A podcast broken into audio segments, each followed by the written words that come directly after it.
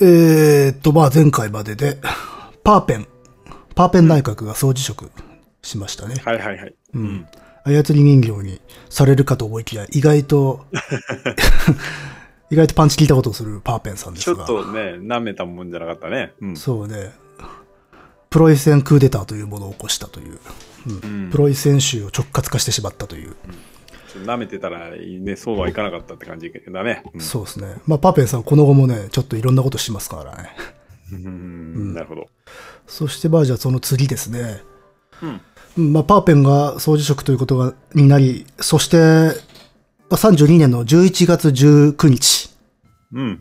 あの、ヒンデンブルクがヒトラーと会談します。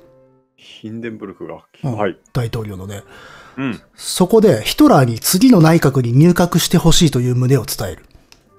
おお、んついに、うん。そのために他の党と交渉して協力を取り付けてほしいと。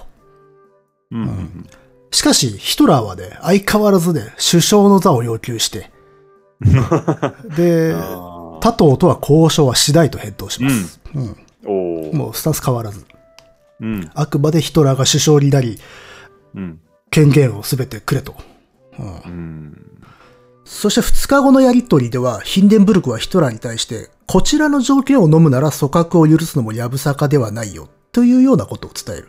うん条件っていうのはね、すなわち国会で多数派を形成できて、かつこちら側の意向を反映した政策を実施すること。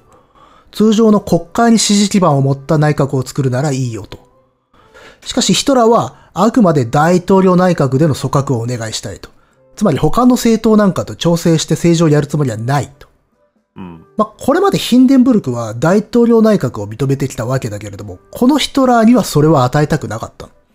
うん。またね、実はこの時大統領内閣自体もかなり難しい局面になってきていた。というのも、以前ナチ党と共産党を足すと多数派になってしまうっていうような話をしたけれども、もしもこの両党が協力して大統領緊急令を潰すというようなことも考えられた。じゃあ解散をするかとなると、そんな何べも使える手ではない。うん。そうか。ただヒンデンブルクとしてはパーペンに再び大統領内閣を委ねたいとは思っていたらしい。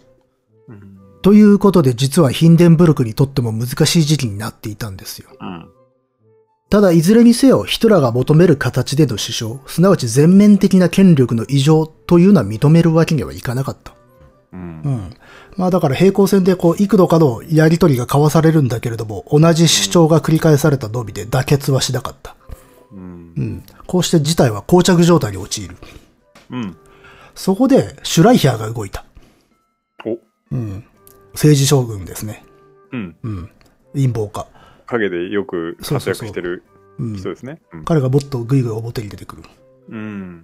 えっ、と、まあ、このシュライヒャー、彼はヒトラーにコンタクトを取り、自分が首相として内閣を組閣するとしたら、それに協力してくれないかと持ちかけるんですよ。うん。うん。今度は俺がやるから、ちょっとヒトラーさん入ってくんねえかと。うん。まあ、しかしヒトラーのスタンスは変わらんわけですよ。えいいから首相は俺にくれと。うん。だこのね、一連の出来事でのヒトラーの妥協のなさはね、異様です。ねなんかすごいね。うん。まあ、これまでもね、指導的地位につけない大同団結っていうものは避けてきた男だから、まあ、一貫しているとは言えるんだけれども、うん。ただ、この堅くなさ、うん。この頑固さが危機を将来する。なんかその、よく、例えばシュライヒャーみたいにさ、うん。影で実はやってた方がいろいろ動かせたりするのかなと思ったりもするけど、うんあくまでもこのシンボルとしての位置をそうねな。んか狙うんだね。うん。うん。で、その、なんていうのか、こう、段取りっていうか、こう、一つ一つクリアしていくために少し妥協するみたいなことはないですよね。ないんだよね。そこがすごいね。うんとにかくくれっていう。とにかく、オール・オア・ナッシングみたいな感じだね。でも、こういうスタイルだったら権力握れないと思うんだけれども、うん。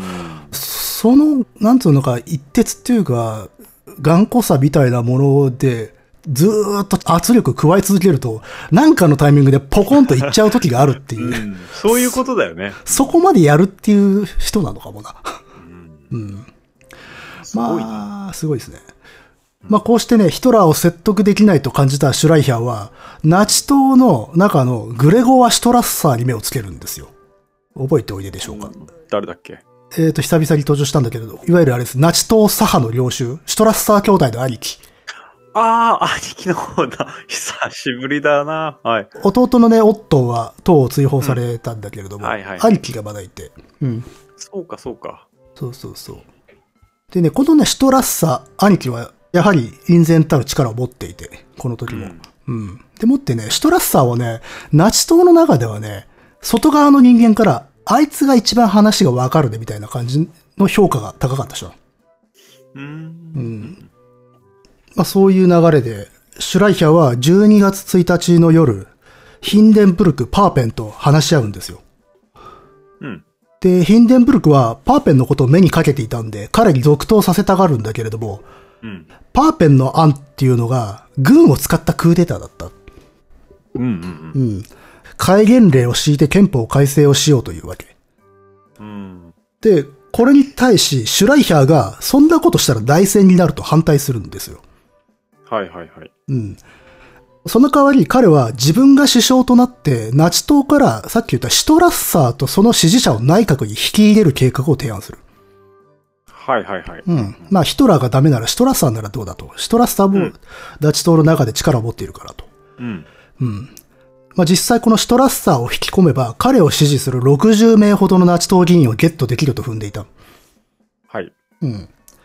ところがね、それでもヒンデンブルクはパーペンを選ぶ。おう。うんそう。あのね、パーペンのことすごく信頼していたのね、ヒンデンブルクは。へえ、なんかな、パーペンって危ねえ感じがするけどね。いや、まあ、ヒンデンブルクも基本的に議会主義を守る気ないので。ああ、ええそうか。あ、ヒンデンブルクもそうか。そううそうそうそう。基本的にあの、帝政主義者なんで。うん。で、この時点でシュライヒャーとパーペンははっきり対立関係になった。はい。まあ、もともとシュライヒャーは自分の都合よく動かしている相手だろうと思ってパーペンを引き入れたんだけれども、うん。そのパーペン自身がシュライヒャーの対抗馬になってしまったと。うん。ううん。ん。でもね、翌日にはシュライヒャーが巻き返す。お、うん。その、閣議において、パーペンの提案していたクーデター計画について話し合いがなされるんだけれども、そこへあの、シュライヒャーの腹心、部下であるオイゲン・オット中佐という軍人が、軍部からの報告を提出するんですよ。うん。う。うんん。それによれば、クーデター計画のための頭上演習、うん。プランシュピール演習って言うんだけど、これを行ったところ、決行するのは危険であるっていう結論が導き出された。クーデターはやってみると危ないよと。どういう感じで？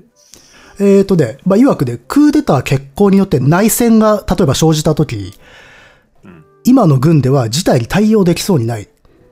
はあはあはあ。うん。で、しかも、その混乱に乗じて、お隣のポーランドが国境問題を解決しようと武力会議を目論む可能性があると。うん。うん。まあ、そもそもね、あれなんですよ。ベルサイユ条約によって国軍が縮小されているんで、うん。うん。その上、突撃隊とか国旗団といったあの、党が持っている準軍事組織、うん。あれらは国軍よりもはるかに数が多かったんですよ。は あ、すごいね。そう。そうなんだ。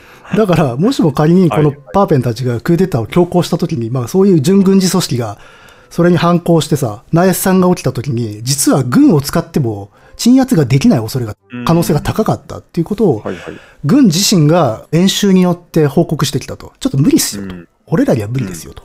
うん。まあこれによりクーデターやめた方がいいんじゃねえかという流れになって、うん。これによってとうとうヒンデンブルクも方針を翻して、うん。パーペンからシュライヒャーへと政権を渡すことに同意した。おー、結構変わりますね。まあ、この人ね、変わるんですね。ああ、うんそう。まあでも、それでもね、パーペンの回想によればね、ヒンデンブルクはこの裏切りを浴びるようにね、涙をこぼしながら彼と握手したと呼ばれている。へえう。ん、まあ本当はお前のこと好きなんだけどね、つって、ちょっと今回は我慢したってっていううん感じだったと言われている。うん。そのなんかこう、え演習やったその報告書っていうのは別になんかシュライヒャーが仕組んだあれとかではない。あ、いや、でもシュライヒャーの腹心であるオイゲン・オットが持ってきてるんで、当然、シュライヒャーの、まあ、意図がそこには反映されているよ。ちょっとこういうの提出してよみたいな。うん。まあ、ということで、ここでパーペンは、まあ、ちょっとダメだったと。うん。こうして、1932年12月3日、これまでは裏工作に勤しんでいたクルト・フォン・シュライヒャーが首相になるんですよ。おはいはいはい。うん。いよいよこれ運命の首相ですね。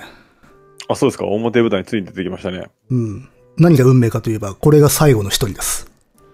あということは、いよいよ。そうですね。おーマジっすか。近づいてきた。うん。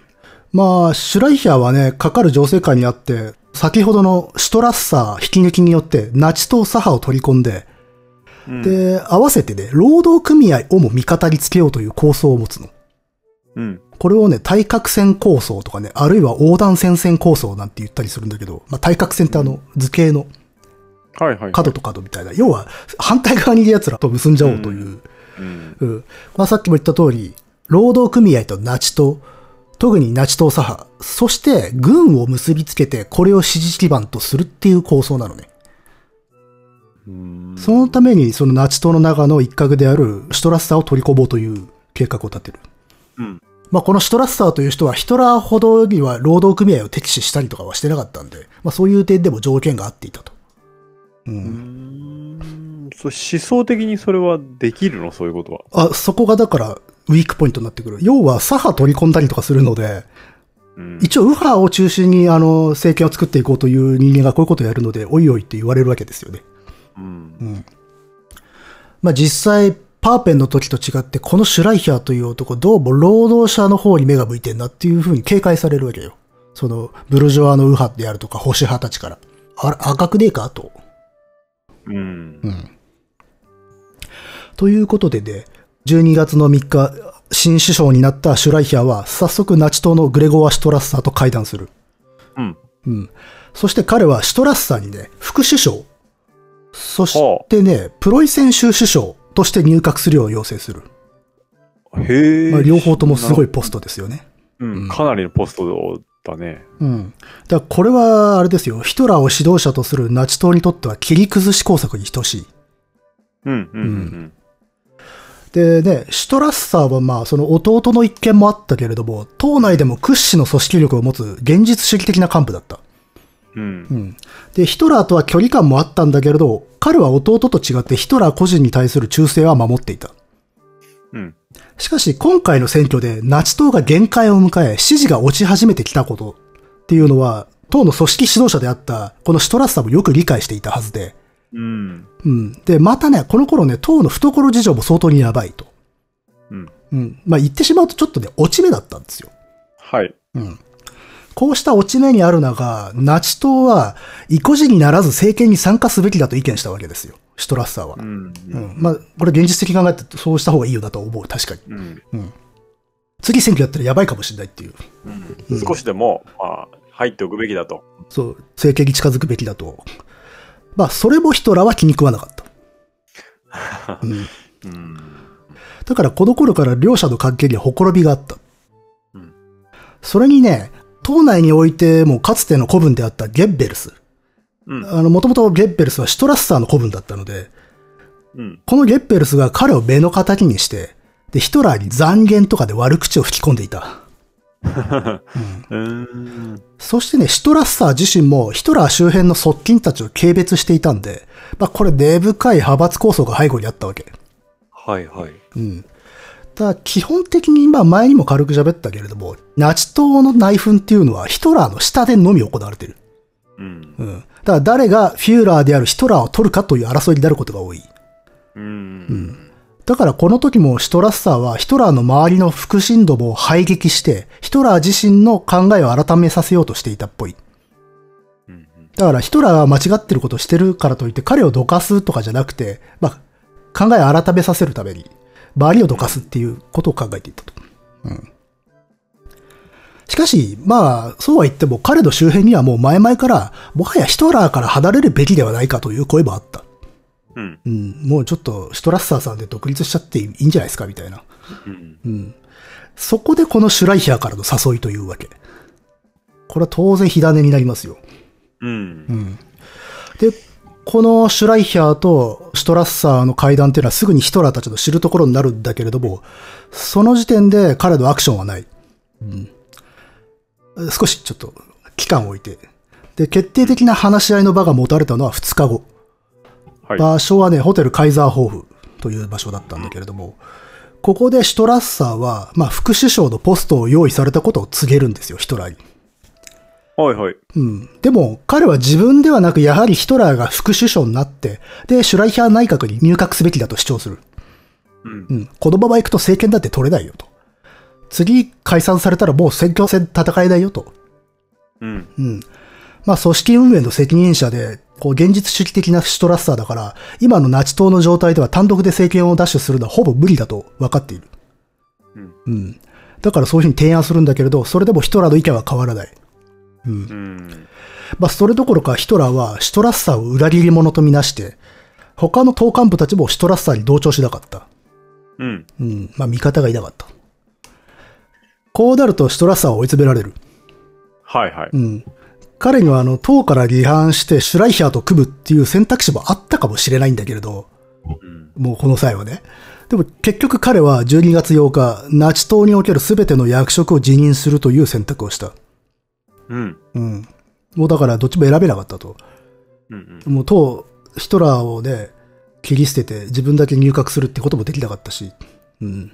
ということで、まあ、私はもう何もやりませんっていう状態になっちゃった。はあ。うん。そしてそのことを告げるヒトラー宛ての書簡で、これまで主張していたことを改めて繰り返すんですよね。うん、まあ、曰く、ただ首相の座を要求するばかりじゃなくて、副首相としてとにかく入閣して、首相への足場を固めるべきだったと。うん。うん。なんなら、8月に副首相の打診があった時に受けるべきだったよ、と。うん。うん。まあ、それでも説得は無理だった。なので彼は、党での立場っていうものをなくすんですよね。はいはい。うん。しかしね、彼の役職辞任っていうのはね、党内にすごい衝撃を与えた。うん。彼は党組織の運営を一手に預かっていて、まあ、整備していった男だったんで、党内に支持者も多かったのよ。うん。うん。っていうかね、党のね、組織作りを直接的にした人で。うん。うん。なので、その彼が一気に全てのポストを降りるっていうことは、周りの人たちが、あどうしようどうしようってなっちゃったと。うん。それにね、まあ、かつてはね、急進的な闘争派だったんだけれども、この頃はね、むしろ穏健派としてで、党の外からも信用を得ていたの。うん。うん。まあ、さっきも言った通り、ナチ党では一番話のわかる男、というね、立場になりつつあったようですよ。はいはい。うん。まあ、事実、シュライヒャーのようなね、者たちがまず白羽の矢を立てたのが彼だったわけだから。うん。うん。そんな党の屋台骨が、いわば分裂騒ぎの結果、役職を辞する。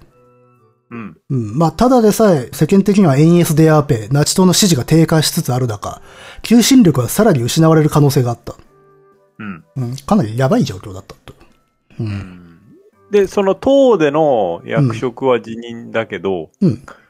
副首相とかのその地位はあるんでしょ？あ、いや、だからそれも受けないわけで。あ、受けないってことね。まあ、そのはい話をもらったっていう段階だったから。で、それを持ち帰って、どうだい、ヒトラーさん、副首相になってくれないかって言ったんだけど、いや、首相以外やんねえからって言われて。なるほど。むしろ、お前は何俺差し置いてそういう話進めてんのっていうことで、裏切り者になされちゃったわけ。なるほどね。俺通せよっていう。すべてを 失うね、じゃあ。そう。まあ、だからそういうヒトラーさんですから、彼はあの、シュトラッサーのメッセージに対して激しい反論を、まあ、本人ではなくて他の幹部たちにまくし立てて怒りをあらわにした。うん。で、基本的にこの人怒ると大演説会になるんで、いいね。何か要求するときも大演説会になるというね、これ骨の髄からの演説家なので。うん。一度味わってみたかったですね。そうね、生でね。映像はあるけれどっていう。うん。まあ、こうしてね、ともかくこう、シュトラッサーの穴を埋めるべく、まあ、組織指導者はヒトラーが兼任することだった。うん。うん。で、またね、このシュトラッサーが作り上げた組織と制度は改組されて、改められて、で、こう、政治中央委員会というものが新たに設置されて、これの議長にルドルフ・ヘスがつく。ルドルフ・ヘス？あれです、あの、ランツベルク刑務所に入ってきて秘書っぽいことをしてた人。ああ、はいはいはいはい。うんいましたね。彼はね、長らくヒトラーの個人秘書的な立場にいた男だったけれども、このあたりから表に出るようになる。うん。うん。で、まあ、そのうちにあの、総統代理になるんで、副総統になる。まあ、そしてこう、組織再編にあたっては、改めてヒトラーへの忠誠を再確認するキャンペーンが展開されて、で、後期を引き締めていくことになると。うん。まあ、裏切り者が出るとこういうこと、後期粛清がね、行われるんだけれども、裏切り者とみなしてるだけなんだけど。うん。まあ、それが走行したのか、恐れていた離反者とかで造反者はほとんど出なかった。うん。うん。グレゴーはシュトラッサーだけが一方的に裏切り者とされたわけよ。あの、シュトラッサーも離党もしなかったし、除名もされなかったんだけれども、まあ、その後もヒトラーからは糾弾されて、で、まあ、翌年1月には政治家として身を引いた。うん。うん。まあ、一応党から追放されることはなかったんだけれど、まあ、幹部ではなくなったというか。う。うんん。しかし、それでもヒトラーは彼を許さなかった。おはい。うん。で、彼はね、文字通りこの一件で寿命を縮めます。おう。うん。最も激しく対立して党を追われた弟のオットーとは、もうとっくに縁も切っていたんだけれども、うん。結果として弟よりもよほど早く死ぬ運命になった。なにうん。が、これはもう少し後の話だね。はい。うん。ともかくこのね、シュライヒャーによるシュトラッサー引き抜きは叶いませんでしたよ。うん。そうですね。ということで、そのシュライヒャーの対角線構想の一角であるドイツ労働組合総同盟の議長、テオドール・ライパルトと彼は交渉を持つ。ライパルト。テオドール・ライパルト。テオドール・ライパルト。そう、シュトラッサーが失敗しちゃったんで、もう一つの方うんうんうんをちょっとがっちりちゃんと押さえなきゃっていうことで。はいはいはい。ほんと名前ややこしいですよね、みんなね。そうね。えーで、まあ、この労働組合総同盟というのは、社会民主党 SPD に従う労働組合だったんだけれども、うん。うんこれは SPD の反対で、こちらの取り込みも翌年には失敗してしまう。あららら、大変じゃないか。うん。まあ、もともと敵だからね。そう。シュライヒアとかからすれば。うん。せめて片っぽだけでも引き入れたかったね。まあ、両方ダメだったんで、だからこのシュライヒアの対角線構想っていうのは崩れてしまう。はい。うん。という状況で、まあ、年が明けて運命の1933年うん。1月、シュライヒャーに引きずり下ろされたパーペンが動き出す。あまた出てくる。また出てきます。敗者復活です。うん。うん。でね、パーペンはね、やっぱりシュライヒャーを恨んでいたのか、前年末からシュライヒャー内閣をすごく批判して、で、同時にヒトラーにコンタクトを取っていた。今度は彼が単独でヒトラーに接近するわけですよ。うん。で、1月4日、ケルンの銀行家であるクルト・フォン・シュレーダーという人がいるんだけれど、この人の邸宅で両者の会談が開かれる。うん。で、このクルト・フォン・シュレーダーという人物はナチ党のシンパで、えーで、ヒンデンブルク大統領にかつてヒトラーの首相就任の嘆願書を出したことがある実業家の一人。うん。これはケプラー・クライスと呼ばれるグループで、ナチ党と経済界をつなぐために活動していた財界人のグループ。あのヒャルマル・シャハトなんかも関わっていたね。うーん。まあ、ともかく、パーペンは一緒に組んで新政権を樹立することをヒトラーに提案したらしい。おお、うんはいはい。しかしね、この時はどちらが首相とは決めずに二党体制。まあ、トップ二人でやってみないかいという感じだったらしい。うん。しかしやはりヒトラーは、首相は俺。うん。相変わらずだな協力するならオタクらからも閣僚入れてやるよっていう相変わらずの反応だったようだけれど、まあ、それ以外でもありかなと、この時はね、やや少し軟化したらしい。うんう。ん。ただ、ここでは結論は出なかった。うん。なので、両者の交渉っていうのはこれ以後も継続されることになったと。はい。ちなみにこのね、ケルンのシュレーダー邸での会談は、バイマール共和国の歴史において、あるいはナチ党の歴史にとって極めて重大な出来事だった。うん。ここから共和国は死へと向かって、はい。ナチ党は権力の階段を上り始める。おお。うん。まあ、このパーペンとヒトラーが結びついたことっていうのが、話がドライブしていくきっかけだった。なるほどね。うんパーペンあるなパーペンは大事よ。で、1月9日には、パーペンはシュライヒャーとも会談しているんだけれど、ここでは国防大臣か内務大臣のポストを与えればヒトラーは入閣しそうだわい。というようなことを言っている。うん。この時はだから自身がシュライヒャーにとって変わるってことは隠蔽してるわけだ。うん。うん。まあ、シュライヒャーとしては、まあ、ヒトラーに適当な大臣を与えて入閣させるのがいいと思っていて、で、パーペンもそれはできそうだよみたいなことを言っている。うん。けど影じゃ、パーペンは、俺と二人で組まねえかと言っていると。なるほどね。こういうことがちょっとこの時点で起きていたと。うんもう、議会もクソもないですよ。うん。うん。で、まあ、そうしたね、裏取引だけではなくて、公の側でもナチ党は動く。あの、1月15日に、立ペ自由州というね、人口17万のとても小さな州があって、ここでね、州議会選挙が開かれた。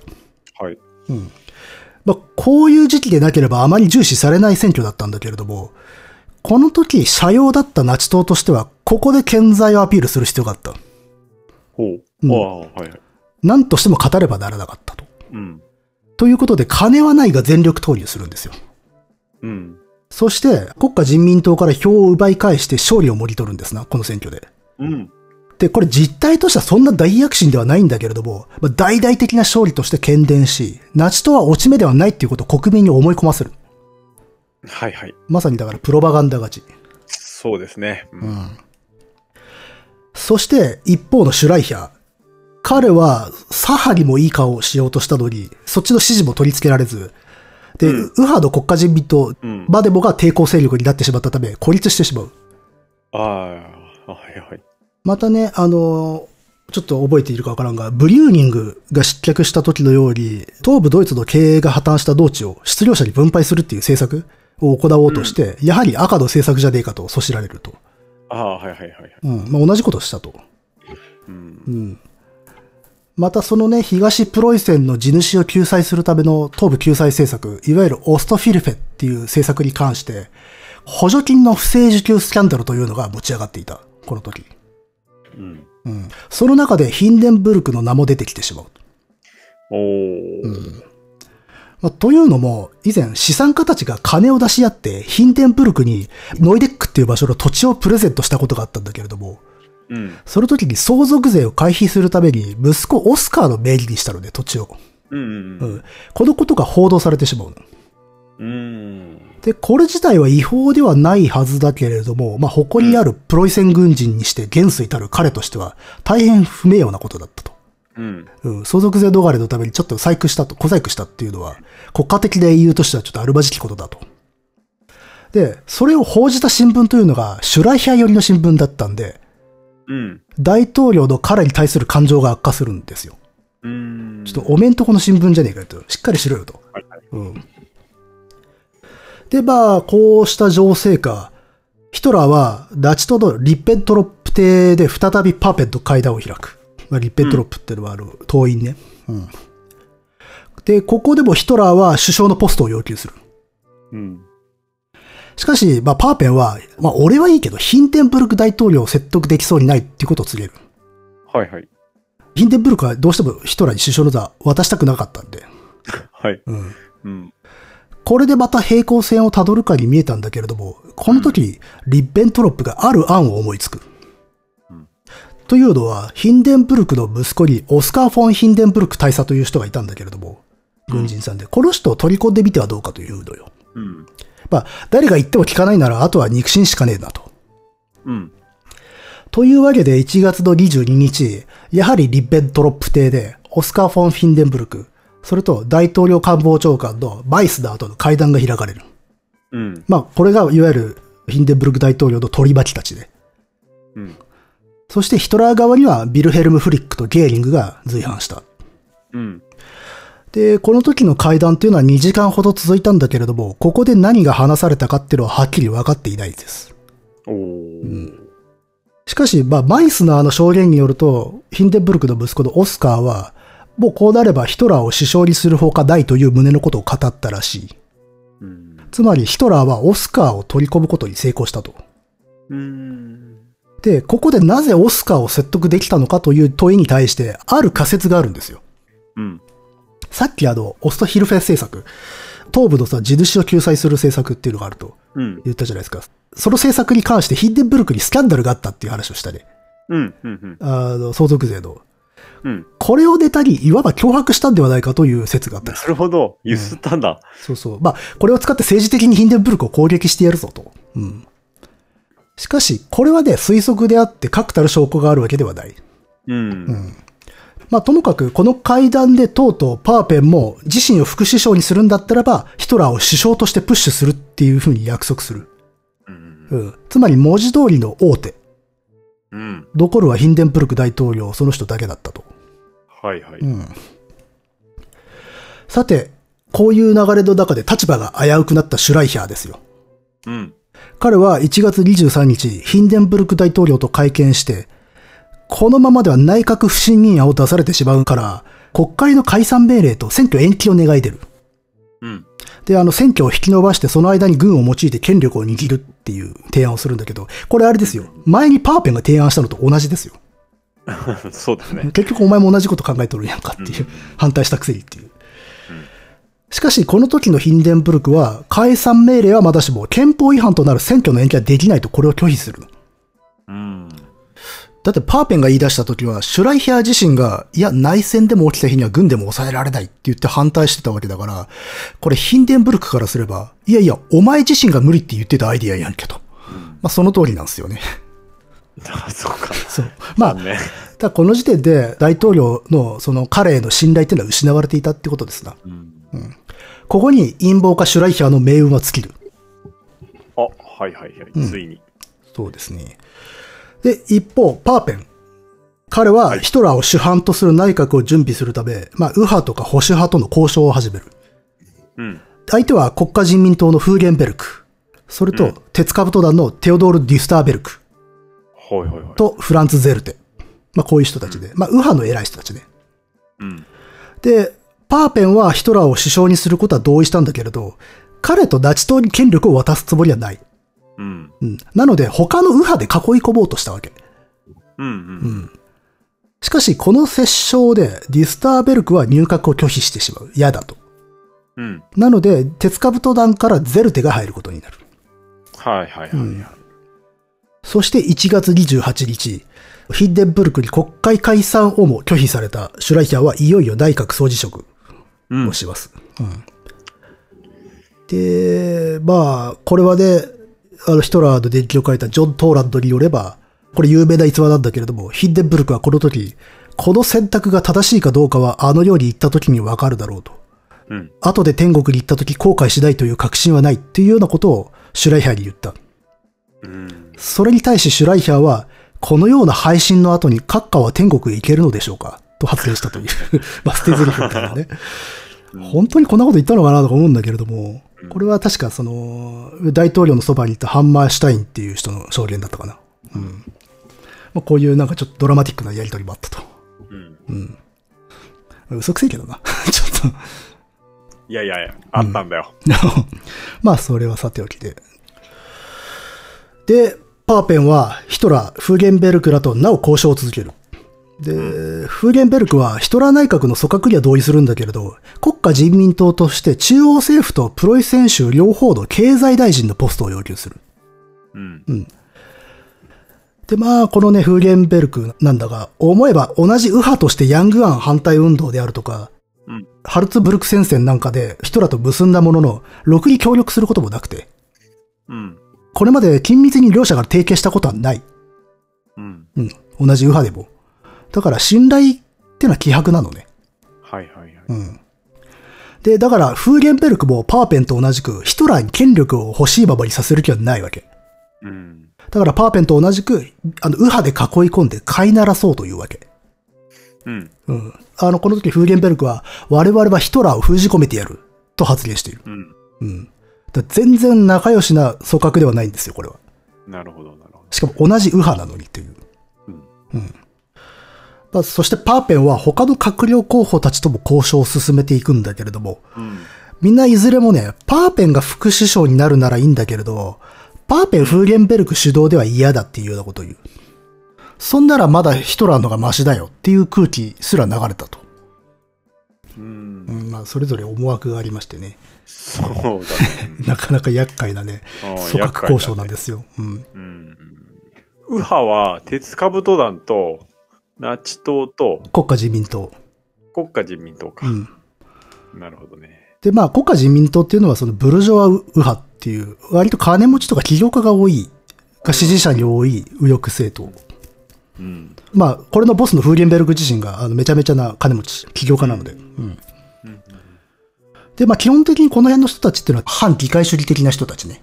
うん。うん。今の共和国をぶっ壊して、また昔の帝政とか、まあ、そうではなくても、権威主義体制にしたいと思ってる人たち。ヒンデンブルクもそうだった。そうそうそうそう。だけれど、ヒトラーだけちょっと違うんですよ、種類がね。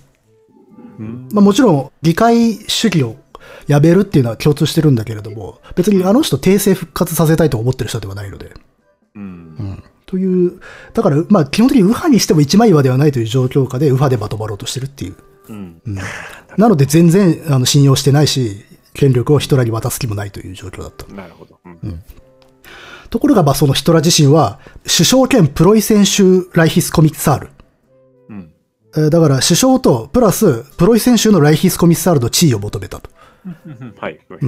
そして、ナチ党員には中央政府とプロイセン州における内務大臣のポストを当てがうよう要求した。うん。うちの党から中央政府とプロイセン州の内務大臣を出させてくれとう。ん。で、まあ、これだから、ヒトラーもナチ党がより権力を掌握できるような地位を可能な限り確保したいわけよ。自分が首相になるだけじゃなくて。うん。なので、ただ例えば彼が求めたプロイセン州ライヒスコミッサールっていうのは、これつまり総督。うん。これはあの、ドイツ最大の州の統治者ですから、そこを抑えられるっていうのは大きい。その辺は首相決めらんないの？え？えっ、と、ヒトラーが決められるわけじゃないの？そこ。あ、いや、まあだから、まずヒトラーが首相にしてもらうための交渉をしてるから、ここでヒトラーがああまりにも要求しすぎりゃ、そうパーペンたち派出るじゃないですか。あ、でそうかそうかそうか。首相を任命できるのはね、ヒンデンブルクだけですから。ああ、そっかそっか。そうそうまだそうなんだよね。ヒンデンブルクから任命してもらえるような状況を作るために交渉してるの、ヒトラーは。うん。なのでまあ、プロイセン州は抑えたいと。うん。で、総督はまずその州の統治者であって、で、内務大臣っていうのは警察権力のトップ。うん。だからこの二つを抑えたいと。うん。なるほど、なるほど。しかし、まあ、ここは少しは妥協した方がいいんじゃないのっていう党内の意見もあったので、うん。まあ、結局ヒトラーはそのプロイセン州のライヒスコミッサールは、あの、副首相を予定しているパーペンに引き続き任せることにした。うん。まあ、だから、パーペンが副首相と兼務して、プロイセン州のライヒスコミッサールをやるってことになったと。うん。まあ、もともとあの、パーペンがね、陥落させた州なんでね。うんプロイセン州は。うん。で、まあ、ここまで聞いてわかるように、パーペンサイドはもうみんなヒトラーをただの看板にしたいわけ。うん。うん。まあ状況としては、こう右派が全体的に下手っていて、なんか共産党だけが伸びているっていう状況下だったわけですよ。うん。うん。なので、以前の勢いは失われたとはいえ、未だ大衆の支持を得ている反共的右派ってなると、もうナチ党しかいない。うん。うん。そうなった以上、もう選択肢はヒトラーしかいないと思われた。うん。なんかその、ヒトラーのキャラクター性を利用しようとはしてたのかな？あもちろん、その大衆戦闘力ってのはすごかったから。うん。だから議会に支持基盤を作りたかったんだけれども、他の右派ではできなくて、それができるのはもうナチ党しかいなかった。なるほどね。だからヒトラーにマジで権力上げたくないんだけど、もうあの支持率は欲しいっていう。ううんん。だからまあ、自分たちにとってもあだなすかもしれんけれども、そこはどうにかこう、目をつむって取り込もうとしていったと。うんうん。そして裏で工作しようと。そうそうそうそう。まあまあ、もっと他にやりようあっただろうっていうのがまあ、後知恵で思うわけだよ。うん。が、少なくともこの時、この周辺にはそのような考えが蔓延していたんでしょうね。もうヒトラーを取り込むしかないっていう。まあだから、他よりはマシだっていう雰囲気よ。うん。うん。他よりマシだって一番やべえんだけどな。まあ、うん当時の判断。としては、それがうん最高のものだと思えたと。まあ、我々は全部結末知ってるからだ、なんですよ。うん、そうだよね。うん。でも当時の人には分からなかったから。うん。ともかくね、パーペンがヒンデンブルクへこの交渉の状況を伝えると、大統領もね、態度を軟化させていく。うん。うん。まあ、ヒトラーの要求内容がかなりマイルドになったからかな。うん。まあ、ヒンデンブルクはね、ギリギリまでヒトラーの首相就任を拒否して、まあ、パーペンの再登板を求めていたんだけれど、うん。パーペンはそれではもうヒトラーは納得しないから、そうなると内閣自体が成立しないっていうふうに説得したわけよ。うん。うん。閣下、ここは折れてくださいよと。うん。うん。まあ、ここに来て、とうとうヒンデンブルク大統領が折れる。はい。うん。ヒトラーの妥協と、ナチ党以外の閣僚で囲い込むというこのプランに、まあ、これならまだマシかなと思ったらしい。うん。うん。それでも、あのヒトラーを首相に任命することが私の不愉快極まる義務なのか、というセリフを吐いたという逸話は有名ですね。まあ。嫌われてますな。うんうん、選択肢がないからヒトラーを選ばざるを得なかったが、まあ感情としては本当は嫌なんだっていうことなのかな。結構嫌だったんですね、みんなね。うんかなり嫌だった。ただここら辺はちょっとね、ヒンデンブルクの研究がまたこれから変わっていけば、今後わからないですね。あ、そう。うんうん、どこまでヒトラーを嫌っていて、どこまで妥協したとか、あるいはもっと買っていたとかっていうところは結構不透明なところだからあって。うんまあ、ただまあ一応通説では、まあ、ヒンデンブルクっていうのはヒトラーのことをすごく嫌いだった。軽蔑していた。けれど、まあ折れてって、だんだんだんだん接近していったっていうふうに言われているんだけれど。うんうん。まあともかく、このヒンデンブルクの同意っていうものがドイツの歴史を変えたんですよ。うんうん。まあもちろんこれまでの流れがあってこそなんだけれども、法的にも立場的にも、やはり彼が最後のや、つまりイエスを言わなければ、いや、というかは、ない、ノーと言わなかったことが運命を決定づけた。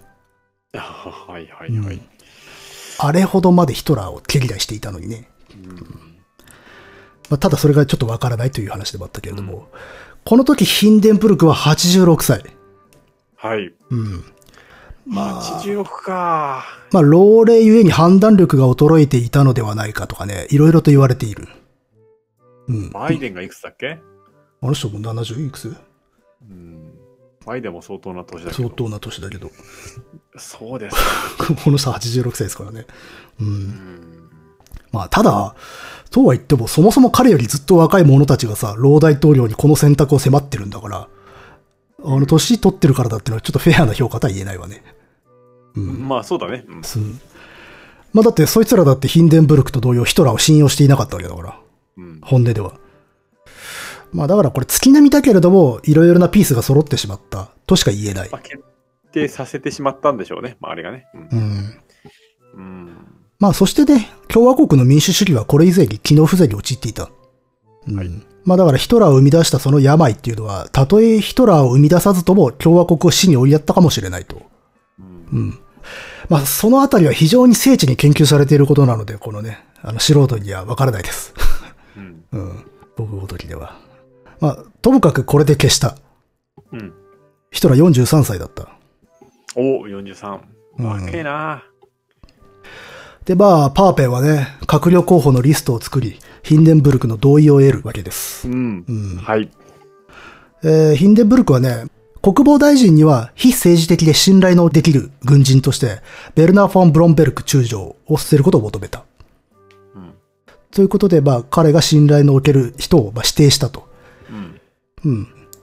その他ね、まあ、彼が信頼しているコンスタンティン・フォン・ノイラートという人がいるんだけれど、この人が外務大臣だったんだけど、そのまま留任していて、これにもヒンデンブルクは満足していると。うんまあ、一応だから、彼が信頼している政治家もこの閣僚に残したかったから。う。うんん。あとはさっき言ったようにヒトラーをいかに囲い込むかってことがこの内閣の願目だったからね。うん。すげえな。首相を抑え込むために作る内閣っていうね、うんまあね、もちろんパーペンたちはヒトラーの危険性を認知していたから、こうやって囲い込もうとしている。うん。で、だからね、ヒトラーを首相にするっていうことに懸念を示す人々に対して、パーペンは有名な言葉を残している。うん我々がヒトラーを雇ったのだっていう、うん。これ非常に有名なセリフなんだけれども。うん。うん。まあ何かあればいつでもお役御免にするさっていうことなんですよ。うん。まあだから、大統領に辞めさせてもらえばいいわけだからね。いざとなったら。うんその権限は大統領が持ってるわけだから。だからまあ強気でいられたんだよ、パーペンも。うん。確かにね、ヒトラーは危険な男ではある。うん。全部食ったら腹は壊す。うん。だから一粒二粒食ってつなりとしようと。それまでに次の木を探せばいいという発想なのよ。なるほど。うん。うん。しかし、これは後知れになるが、彼らはその毒性を正しく認識していなかった。そういうことになりますね。そう。あの、一粒二粒で腹壊すどころか死ぬんですわ。うん。ともかくまあ最終的に決定した閣僚はね、以下ですよ。まあ、とうとう名前だけれども、首相 NSDAP からアドルフ・ヒトラー。はい。副首相は無所属パーペン。うん。で、外務大臣は無所属ノイラート。で、はい内務大臣は NSDAP からビルヘルム・フリック。えー、財務大臣は無所属ルートビヒ・グラフ・シュベリン・フォン・クロージク。うん。うん、これ一人の人ですからね、名前。はいはい。で覚えなくて大丈夫だよ。覚えなくて、あ、まあ、クロージクさんで。うん。うんで、法務大臣は国家人民党からフランツ・ギュルトナー。うん。で、経済大臣と食料大臣は国家人民党からアルフレート・フーゲンベルク。うんで、労働大臣は鉄兜団からフランツ・ゼルテ。うん。で、運輸大臣と郵政大臣は無所属。パウル・フライヘア・フォン・エルツ・リューベナッハ。長えわ。で、国防大臣は無所属。えーブロンベルク。うん。で、無認証大臣。これは、あの、特定の役職ではない、けれど大臣というポジションで。うんこの無認証大臣は NSDAP からヘルマン・ゲーリング。はい。ということで、まあ、このようにね、NSDAP、ナチ党から入閣したのは、内務大臣のフリックと無認証大臣のゲーリングだけ。そうですね。うん二人だけなんですよ。うん。うん。で、無所属が多いあ、そうそうそうそう。無所属っていうのは、いわゆるその、まあ大統領と距離が近い議会に、に支持基盤を持ってない人たち。うんうんまあ、こういう人たちがバンバン入ってるから、もう全然議会に由来してない政権だってことはいはい。うん。そうそう。だって他のね、党だと、社会民主党とか共産党が幅利かしてますから、あの、入閣させてもいいだって思うのは国家自民党ぐらいしかないわけだよ。そうですね。国家人民党が2人？二人、そうそうそう。で、あとは鉄兜団が鉄格闘団と。1人。うんこれがつまりヒトラー囲い込みの内閣。うん。う。うんん。そう。これだから、決してナチ党内閣ではないと。そうですね。うん。むしろナチ党はね、少数の連立政権なんですよ。うん。ここでついにヒトラーが権力を掌握するのかと思いきや、まだまだですね。そうそうそう。だからヒトラーが首相になったってことは、ここでナチ党政権になったんだねっていう理解を割とされがちなんだけど、そうではないんですよ。全然違うね。そうそうそうまだね。うん。もう本当小島のようにヒトラーがいるだけだから。そうだね。そうそうそう。まあ、それがだからパーペンたちの狙いだったから。うん。だ周りはみんな操り人形にしてやるぞと。そうそうそう。あくまでただの看板だぜっていう。うん。うん。ただ、この時点で、まあさっきあの無認証大臣という、うん。特定の省庁の長官ではないけれど、閣僚っていうポジションに、まあゲーリングがいるんだけれど、このゲーリングは、プロイセン州の総督代理と、プロイセン州内務大臣を兼務しているの。うーん。さっきも言った通り、プロイセン州っていうのは、ドイツ最大の州ですよ。そこの内務大臣ということは、つまり、ダチ党はこの時点でドイツ最大州の警察権力を掌握したことになる。なるほど。いや、内務大臣はやっぱすごいんですな。すごい。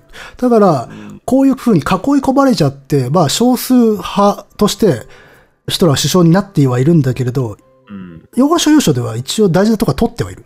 うん。うん。で、これが実に後で生きる。お 後で生きる。そうそうそう。ヒトラー側としては生きるんだね。うん一番与えちゃいけねえ奴に内務大臣を与えてるんで。なるほど、なるほど。こういうところに実はね、この党の恐ろしさとかね、ヒトラーの恐ろしさがある。うん。なんで渡しちゃったのかなって後で思うんだけどね。うん。まあ、ともかくメンツは固まりつつあった。うんはい。しかしヒトラーの最終目標は完全な指導的地位だから、うん。そのためには全権委任法が欲しい。はい。うん。うん。まあ、これまでのいわゆる大統領内閣では、大統領緊急令の力で政策を押し通してきたんだけれど、これは無論大統領の許可が必要なわけ。うん。でもそうではなくて、首相の立場で同じ技を繰り出すには、この全権委任法が必要なわけよ。うーん。なかなか厳しいね、それはね。そう。じゃあそのためにどうするべきか。そのためにヒトラーは組閣後に即解散総選挙を開くことを求める。何？はい。要はこれ全権委任法を成立させるためには、国会で3分の2以上の賛成が必要だったんですよ。うん。しかし現状でそれは難しい。うん。そもそもね、あのー多数派を取れてないですから、はいナチ党は。うん。うん。だから、選挙で勢力図をもう一度塗り替えないといけないと。うん。うん。しかし、これには、その同じ政権に参加している国家人民党のフーゲンベルクが反対する。うん。うん。彼ら国家人民党は、選挙なんかしてももうメリットほとんどないんですよ。うん。うん。もう、だっていたずらに議席減らしちゃったら、うん。さらにヒトラーに屈服するしかなくなってしまうわけ。はい、はい、はい。うん。もう国家人民党はちょっとここでは選挙で勝てそうになかったんでね。うん。で、ヒンデンブルクも選挙は望んでいなかった。うん。しかしヒトラーはこれを最後の選挙にすると解くわけですよ。うん。まあ、最後の選挙にするっていう発言がやばいんですけどね。あ、じゃあもう選挙なくすんですねっていう。そうですね。いよいよ、いよいよかっていう感じだね。うん。まあそんなこんなであんまりまとまらんうちに首相就任は1月30日と決まる。うん。うん。が、この後に及んでまた一騒動起きるんですわ。はい。あの、覚えてますかね？失脚したシュライヒャー。ああ、覚えてるよ、もちろん。このね、失脚したシュライヒャーの腹心であったベルナー・フォン・アルフェンス・レーベンという人がいるんだけれども、この人が祝賀会ムードだったナチ党員のゲッベルスの家を急に訪れまして、うん。軍にクーデターの計画があるから気をつけてねっていう嫌なこと言って去ってしまうと。あはいはいはい。うん。これにヒトラーたちナチ党幹部は大慌てになって、うん。で、あの、突撃隊に警戒態勢を取るように命じている。うん。うん。で、これには大統領サイドもテンパって、あのね、国防大臣に内定して、ジュネーブからベルリンに帰国する途中だったブロンベルク中将を大統領の元に直行させるんですよ。うん。で、そのまま早々に国防大臣着任の宣誓をさせてしまう。うん。うん。正式な手続きをしないでね。うん。これは彼の身柄が軍に確保されるのを防ぐため。うん。その前に先にかっさらったわけね。うん。うん。で、基本的に大臣っていうのは首相の推挙を受けてから宣誓するものとされていたんで、うん。組閣自体が完了していない段階で大統領の下で大臣就任宣誓をするっていうのは憲法違反なの。うんう。ん。まあ、もうそんなこと言ってられねえっていうぐらい切羽詰まっていたってことなんで、だからよっぽどクーデターにリアリティがあったってことね。うん。うん。まあ、クーデターが起こっても不思議はないとみんな思っていたってこと。うん。まあ、それはね、こいつらだって、これまでじゃあクーデターしましょうとか言ってたわけだからね。そう、そうだよね。そうそうそうそう。まあ、しかしね、結局そのようなことは起きなかったの。うん。それで実際にこうなんかクーデターの計画があったとか、そういう資料は残ってないの？あ、えっ、とね、そうそう。シュライヒャー周辺の軍人の中から、確かにそういう企みは出ていたらしいんだけれども、シュライヒャー自身がこれを拒否したんで、具体的な動きにはならなかった。なるほど。なるほど。まあ、それが漏れて噂に尾ひれがついたのかな。うん。風雲急を告げる情勢下だからね、そこら辺で火種がくすぶってる中での組閣だから、まあ、いろんな噂が立ってたんでしょうね。はい。うん。まあ、こうしてね、ドイツの長い日が終わりまして、翌日、1月30日、まあ、午前10時半頃、はい。新閣僚たちは改修工事中だった大統領官邸の代わりに首相官邸に集まって、そこで就任式を待つ。うん。うん。いよいよかなって思いきやですよ。うん。あれ？あれ？ここでも、解散総選挙をするかどうかでヒトラーとフーゲンベルクが議論になってしまうと。まだ決まってないですよ。うん。あの、これね、就任式の15分前とかそんぐらいですからね。そこでちょっと言い合いになってしまったと。うん。うん。で、まあ、ヒトラーは、まあ、選挙結果がどうであろうと、今のこの閣僚のメンバーを入れ替えるってことはしないから、って約束するんだけれど、それでもフーゲンベルクはなかなか承服しないと。うんう。ん。もはやね、その大統領執務室に行かなきゃならんのに言い争いをしていたと。うん。うん。まあ、そこで、その大統領官房長官のマイスナーが、まあ、おい、ちょっともう、閣下を待たせるんじゃねえと、注意するんだけれども、それでも話はまとまらない。うん。うん。まあ、しょうがないんで、パーペンも間に入って、まあ、ヒトラーも他の党と相談するっていうことで、ひとまずフーゲンベルクもこの場は引いた。まあ、ちょっと、またちょっと別の人たちと話し合いするからさ、つって。うん。まあ、ちょっと、棚上げしたんですよ。はいはいはい。そんな感じにごたごたしたまま就任式に臨むわけ。うん。なんという雑な国家運営だろうとね、思ってしまうんだけれど。うん。さて、まあ、このあたりのね、時刻っていうのはちょっと書籍で微妙に揺れがあるんだけれども、おおむねまあ11時半から正午ちょい過ぎぐらいに就任式が行われたらしい。はい。うん。で、閣僚のメンバーが紹介されて、で、ヒトラーが宣誓する。うん。それと、なぜか、そんな慣習もないのに勝手に演説をするっていう。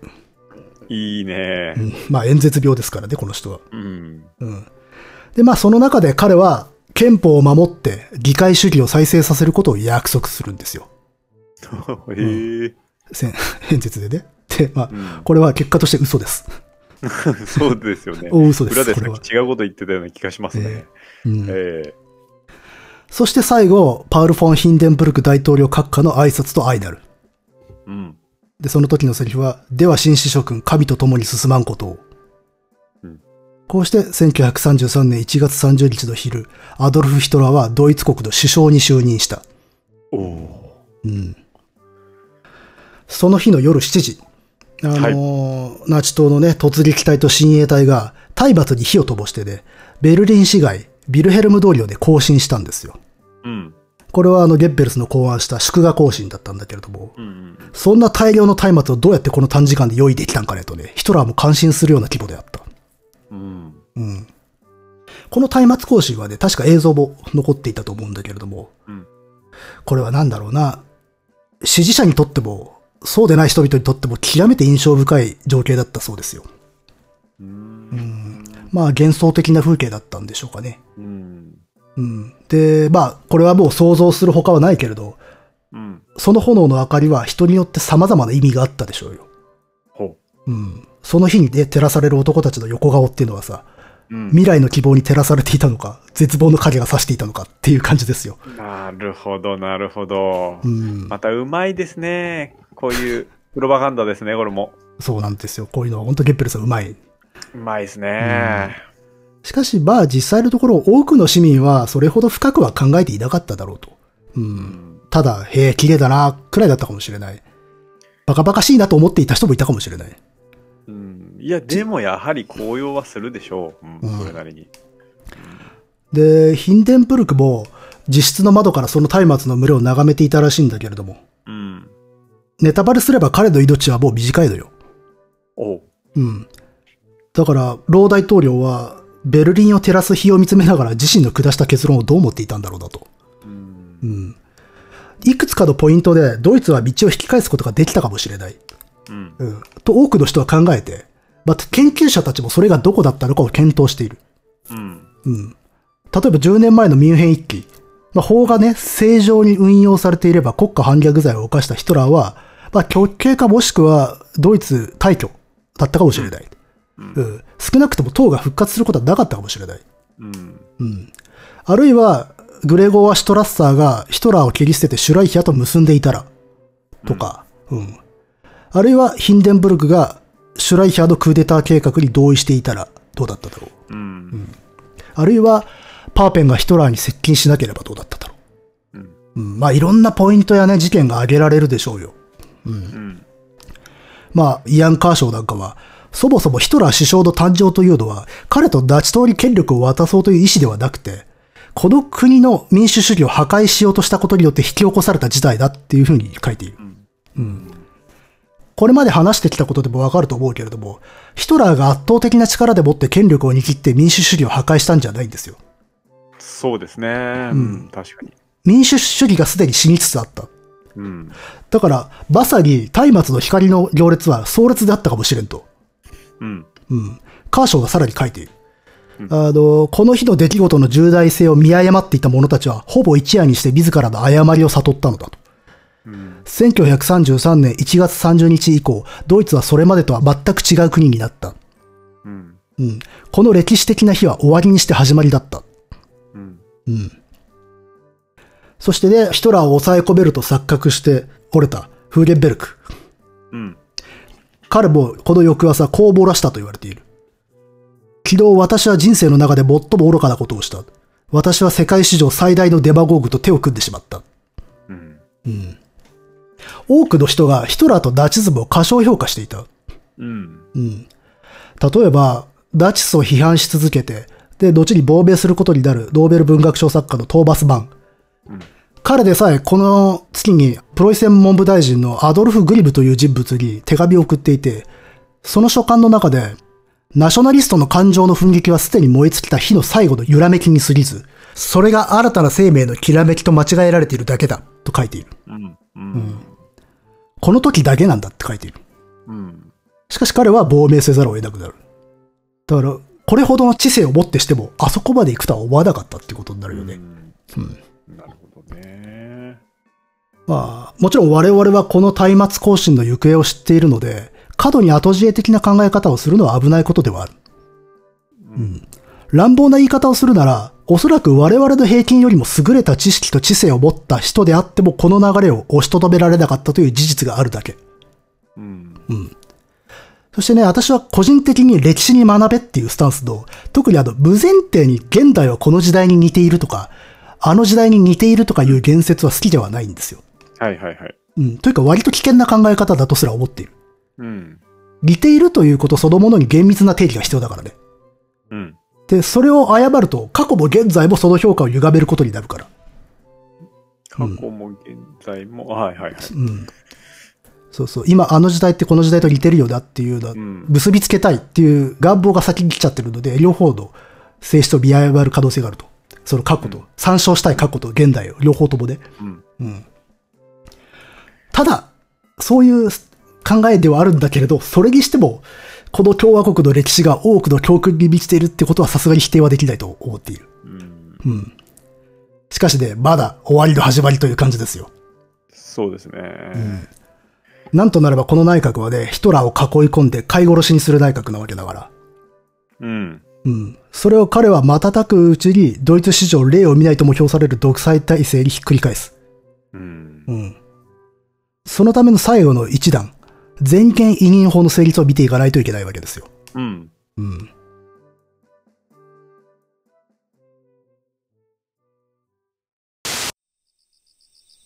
という感じだが、キリはいいが、どうする？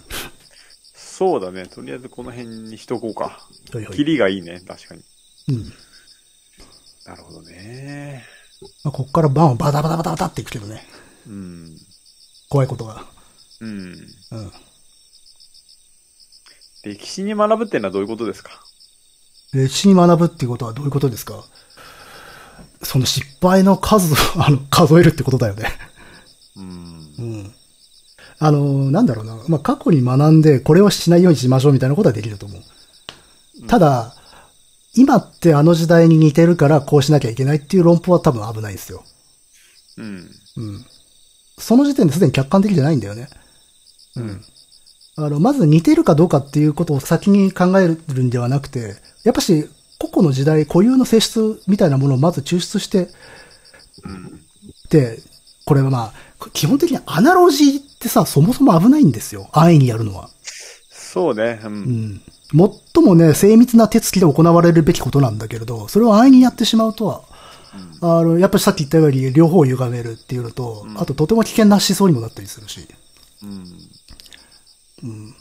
これちょっと歴史を見るということと話ずれるんだけど、アナロジーっていうことに関して言うならば、今回のお話の中で社会ダーウィニズムって話をしたの覚えてます？かなり最初の方に。うん。うん。ダーウィンのさ、進化論をさ、いわゆる社会のあり方みたいなものに適用してしまったっていう、あれアナロジーなわけだよ。うん。うん。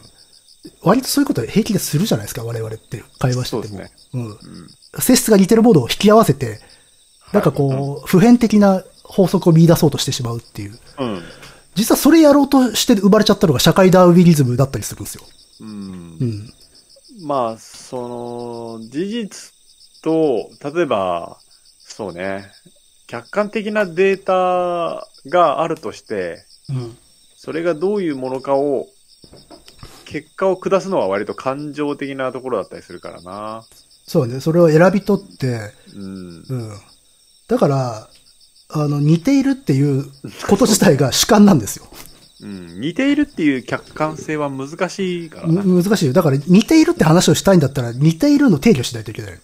そうだな。うん。ここまでの条件が揃っていて、ここまであの、同じものがあるっうん。ていうことを、そこを定量化しないと科学じゃないんで、感覚として似てますよっていうことで全部を歪償化してしまうと、それは危ないよねっていうことになってくる。その社会ダーウィニズムだったりとかしたんで。だからアナ、ロジーの危険みたいなことを考えるとき、いつもそれが思思い浮かぶ。うん。ちょっとした普段のね、譲渡であるとか感情の動きみたいなものと、例えばこの物理学とか宇宙の理論みたいなものと結びつけるっていう、そうすることによって自分がなんか世界といあの、一つの法則で繋がってるみたいな感覚になれたりはするんだけれども、そこにはちゃんとした、やっぱし手続きがね、ないといけないわけです。そうね。というのはね、ありますから、だから、やっぱし似ているっていうのは危ないかなと思っている。うん。まあもちろん普遍性っていうものもあると思うんだけれども、要はそことのより分け方っていうところが大事なんじゃないのって思いますよ。うん。そうか、そうか。うん。だから過去に学ぶとか歴史に学ぶっていうのは実は、なんかこう、手つきとしては精密な手つきを要求されることじゃないかなとは思っている。うん。そうそうそう。そうだね。歴史、なんで歴史好きなの？そんな。え？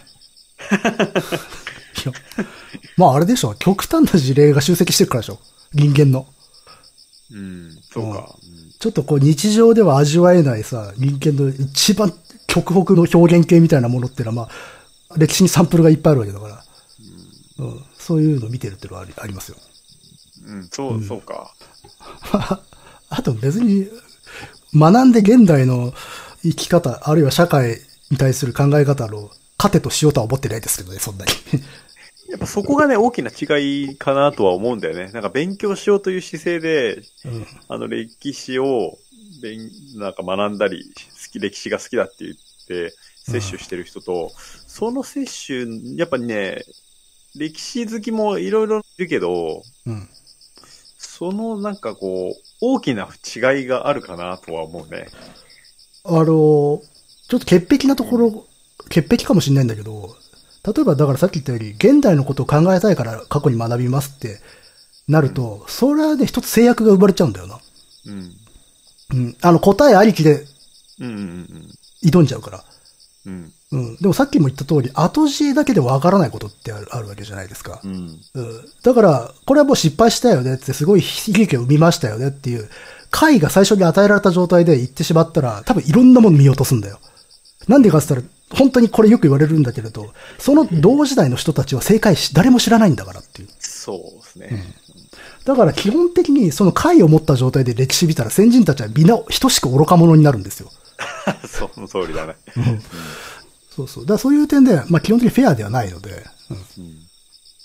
まあ、もちろん、その後知恵も大事で、あの、結果が分かってるからこそ、ここでこうすればよかったっていうね、一つのこうルートっていうものはいろいろと見えてはくるからで、完全にあの同時大臣と同じになるっていうわけではないけれども、うんう。ん。ただあくまで、なるべくしてなっているっていう発想は、もうちょっとこう相対化しないとダメなんじゃないですかねっていう。うん。なるほどね。うん。だからあの、歴史に学べって言葉はそんな好きじゃない。うん。うん。もちろん理想としてできたらいいよ。できたらいいけど、むずくね？それっていう。そうだよね。うん。歴史に学べか。うん。いや、歴史を学ぶことはできるけど、歴史に学べって相当、相当な域いった人じゃないですか、それっていう。うん。うん。まして僕は素人の趣味ですからね。だから割と、今回も、こう、ストーリー仕立てにしてないっていうのは、うん。とにかく事実、起こった事実を割と並べていってるだけだもんね、今回もね。そうなんですよ。だから、これは受けないだろうと思ってるわけ。なあのーやっぱり、なんて言うんだろうな。うん。わかりにくいもんね。わかりにくいですよね。うん。まあもちろんこの叙述のね、手際が良くないっていうのももちろんあるんだけれど。うん。だからまあ、事実だけをなるべく並べてる感じだよね。まあもちろん事実と言ったって自分が勉強できる範囲のことだけだけれどもね。しかもまあ、それを取り扱いが難しい鍵括弧付きの事実っていうのも含まれてるわけだから。うん。でもまあ、そうね。うん。かといって年表を言ってるだけにはしたくないからさ、うんそことのさ、さじ加減だよね。そうね、さじ加減だね。うんああ、なんかこう、やっぱデータと事実の扱いだよね。やっぱ語り手が難しいのはね。うん。うーん。で未だにちょっと、あれだよね。あかんやろと思って喋ってるよ。これは、これはダメだろうっていう。これはっていう。うんうん。まあ、そこはいいんだよ。これが僕らのスタンスなんだから。第10夜に続く。